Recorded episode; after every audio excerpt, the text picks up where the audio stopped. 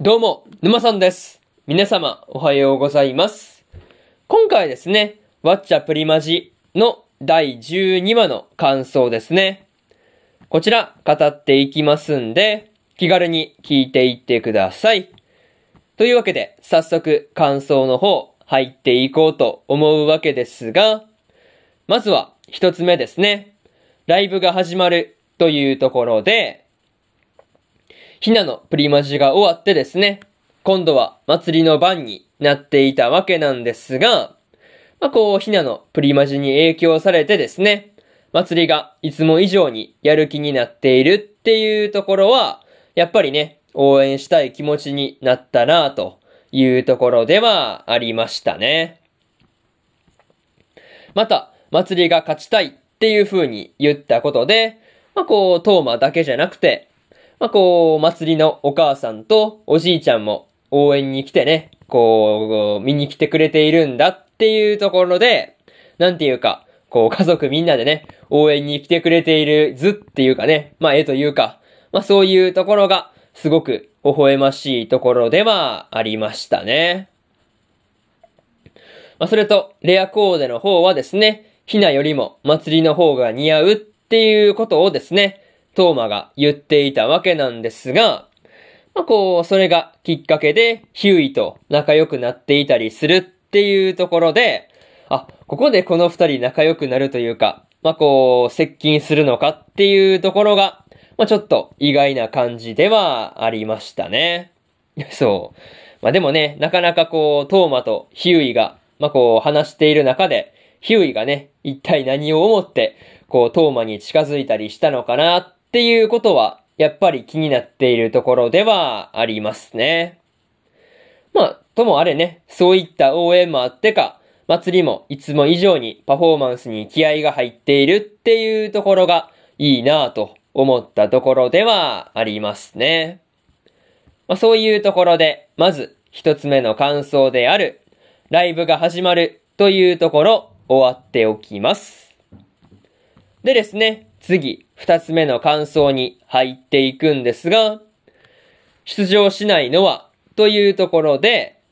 レモンとミルキがですね、二人きりで話をしていたわけなんですが、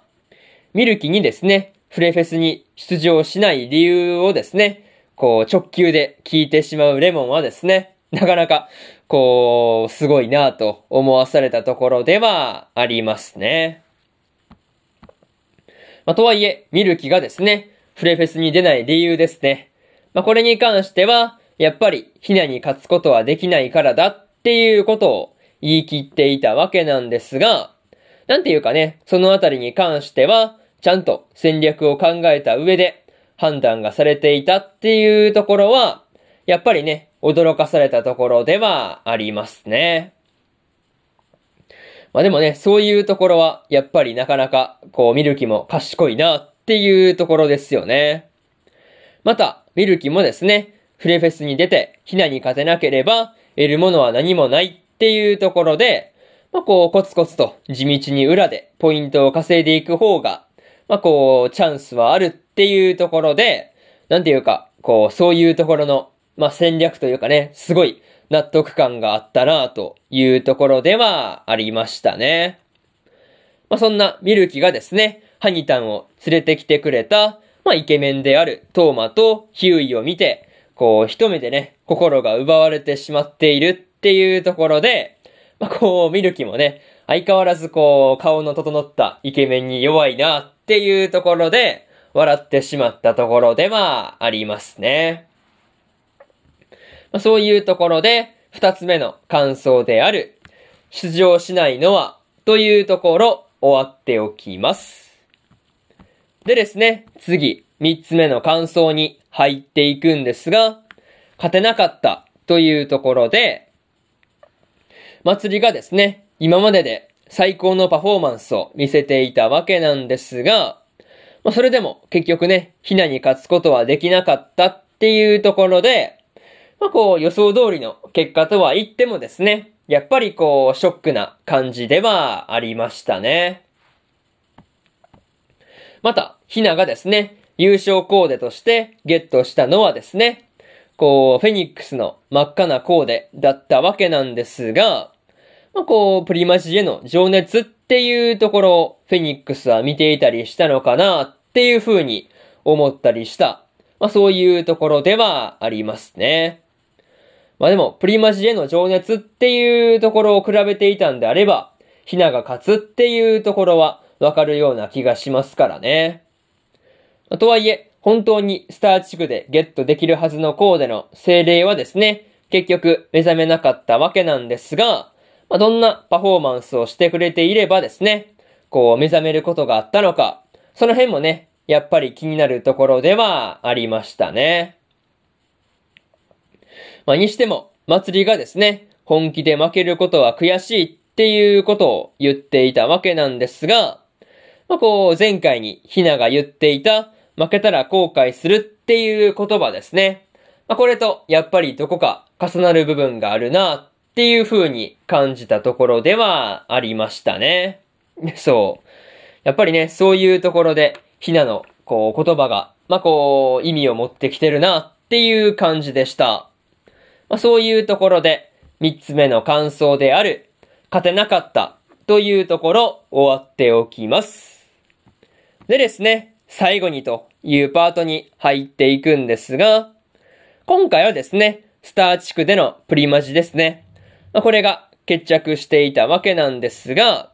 まあ、こう、優勝したのは、やっぱりひなっていう結果になっていたりしました。まあ、個人的にはですね、ワンチャン、祭りが逆、祭りが逆転して、レアコーデをゲットしていくんじゃないかなっていうことに期待していたところはあったりするんで、やっぱりショックなところではありましたね。まあ、とはいえ、ラストではね、ミャムが猫の姿になったまま、まあ、こう戻れないし喋れないっていう状態になってしまったわけなんですが、まあ、それには何か理由があるのかなっていうところで気になったところではありますね。まあ、とりあえず次回ではですね、ミャムが元の姿に戻ることができるのか、注目しておきたいところではありますね。まそういうところで、今回のワッチャプリマジの第12話の感想ですね。こちら終わっておきます。でですね、今までにも第1話から第11話の感想はですね、それぞれ過去の放送で語ってますんで、よかったら過去の放送も合わせて聞いてみてくださいという話と、今日は他にも2本更新しておりまして、月とライカとのスフェラトゥの第11話の感想と、海賊王女の第12話の感想ですね。この2本更新してますんで、よかったらこっちの2本もですね、合わせて聞いてみてくださいという話と、明日は3本更新することになるわけなんですが、えー、サクガンの11話の感想と、見える子ちゃんの第12話の感想、そしてですね、タクトオーパスデスティニーの12話の感想ですね。この3本、ワン、ツー、スリーと更新しますんで、よかったら明日もラジオの方聞きに来てください。というわけで、本日3本目のラジオの方、終わっておきます。以上、沼さんでした。それじゃあまたね。バイバイ